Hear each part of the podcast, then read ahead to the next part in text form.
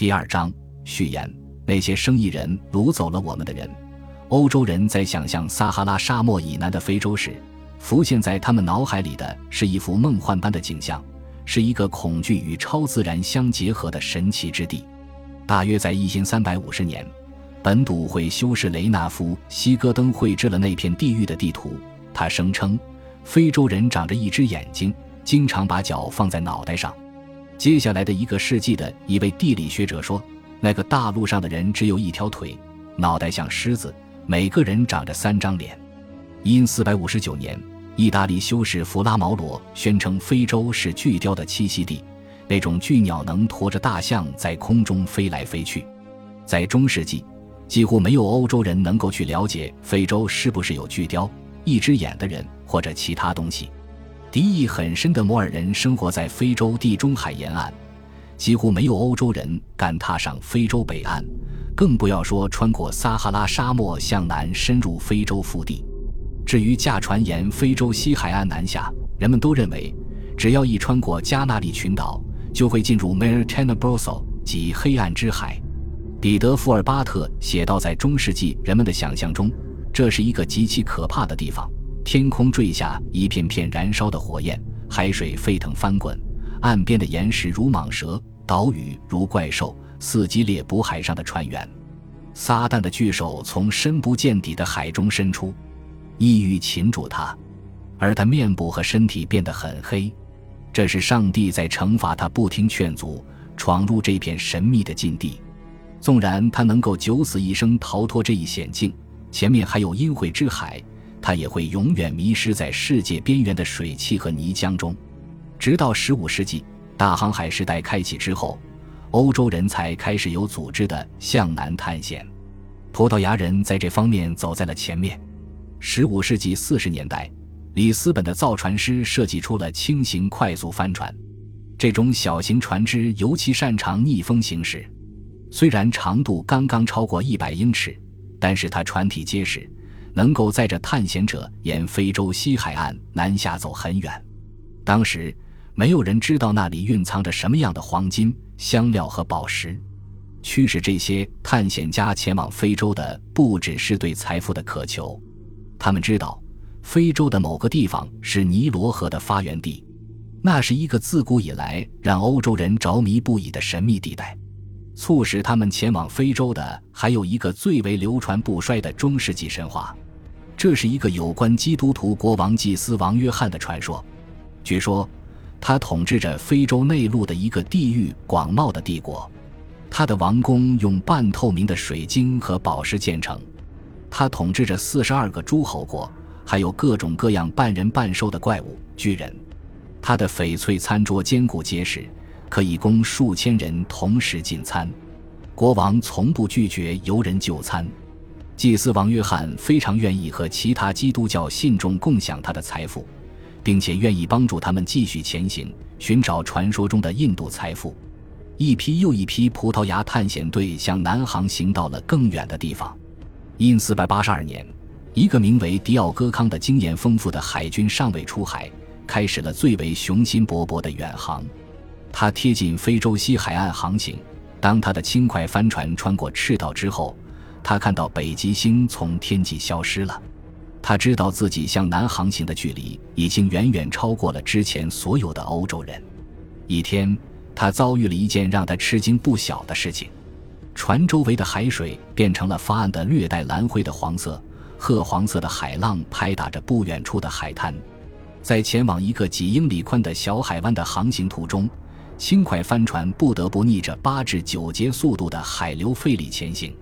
另外，船周围流水的味道说明这是淡水而不是咸水。船经过一条充满淤泥的大河河口时，康在船上摇摇晃晃，站立不稳。那条大河比任何欧洲人见过的河都要宽阔。一篇当时的文章是这样记录那条宽阔的大河给他和他的船员留下的印象的：在海水巨浪的包围下，在出海口二十里隔之远的水流竟然一直是淡水。好像这条高贵的河流决心与大海做一场殊死较量，绝不像世界上所有其他江河一样放弃抵抗，乖乖地献上颂扬之词。现代海洋学者揭示了这条大河之所以具备能够与大海做一场殊死较量的力量的更多依据。这条大河在海底冲刻出了一条一百英里长，在某些地方深达四千英尺的峡谷。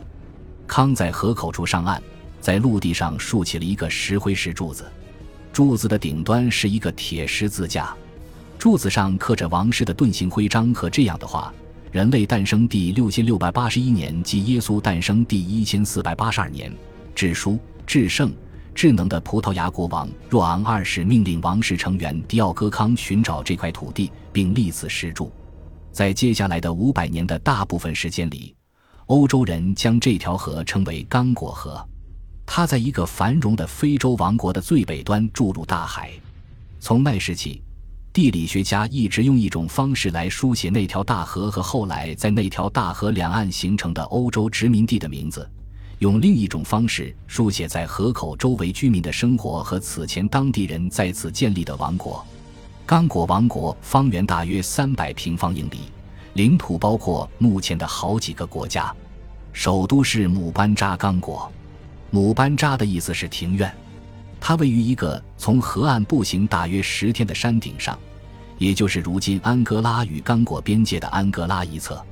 迪奥戈康踏上非洲陆地之后的九年里，又有几批探险船队先后远航至非洲。因四百九十一年，一批令人敬畏的葡萄牙牧师和使者组成的探险队，经过十天的艰苦航行，作为葡萄牙派往刚果国王朝廷的永久代表，在刚果定居下来。他们的到来标志着欧洲与一个非洲黑人国家第一次长期接触的开始。在葡萄牙人到来之前，这个刚果王国已经存在了至少一百年。这个国家的最高统治者刚果王由部落首领大会选举产生，和欧洲君主一样，他也坐在君主宝座上。不过，他的宝座是镶嵌有象牙的木质宝座。刚果王手持一条斑马尾巴做成的鞭子。在腰带上垂挂着某些幼兽的毛皮和头骨，戴着一顶小帽子，这些都象征着王室权威。在都城里，国王执掌刑狱，接受百姓敬拜，在大广场的无花果树下检阅军队。任何靠近他的人都要四肢着地，匍匐前行。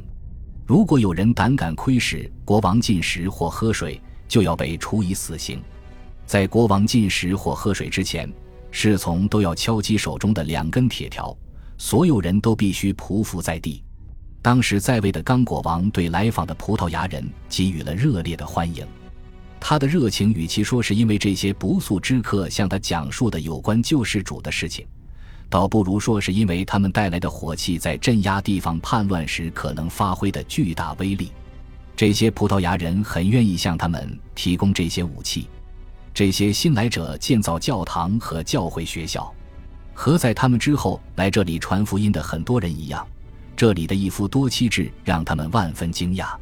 他们认为这是因为非洲食物中的香料导致了这种可怕的习俗。虽然他们对刚果文化嗤之以鼻，但是不得不承认，这个王国是一个典章制度完备的成熟国家。它是非洲中部西海岸最先进的国家。刚果王为治下的六个省都分别任命了执政官，组建了一套完备的文官系统，负责执行他颁布的法令。这套文官系统包括 Moni Vando Vango 及通奸案件的一审法官。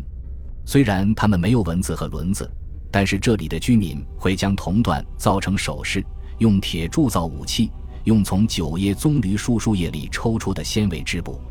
这里流传着一个神话。刚果的第一任国王是一个铁匠，因此打铁在这里是一个高贵的职业。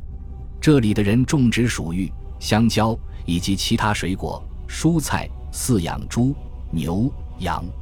他们用步行的天数来计算距离，他们用太阴月和四天一周的方式来计算时间。每个月和每周的第一天是假日。像很多统治者一样，刚果国王也向子民课税。控制钱币供应，货币是王室控制下的沿岸岛屿上一种叫做玛瑙贝的贝壳。和非洲大部分地区一样，这个王国实行奴隶制。非洲各地的奴隶制存在很大差异，而且随着时间的推移也会有所变化。但是大多数奴隶来自在战争中被抓获的俘虏，其他俘虏的来源是罪犯、还不起债的人，在婚嫁中作为嫁妆的一部分提供给男方的人。就像一些人对另一些人拥有绝对权利的某些社会，非洲的奴隶制有时候非常残忍。刚果盆地的一些民族每逢特殊的日子都要屠杀奴隶献祭，如首领之间签署条约之时，签约的首领会命人将献祭的奴隶慢慢折磨死，并将他的骨头打断，表示违反这一条约的人将不得好死。首领死去，奴隶也要献祭。为的是陪伴死者前往另一个世界，在其他方面，非洲的奴隶制比欧洲人不久之后在新世界建立的制度更为灵活和仁慈。在一两代人的时间里，奴隶可以通过努力劳作获得或被赐予自由，而且自由人和奴隶有时可以通婚。虽然如此，后来的事实证明，任何形式的人口买卖行为的存在对于非洲来说都是一场灾难。因为后来欧洲人踏上这块土地，一鱼一船船的购买奴隶的时候，非洲首领很愿意出售他们。感谢您的收听，喜欢别忘了订阅加关注，主页有更多精彩内容。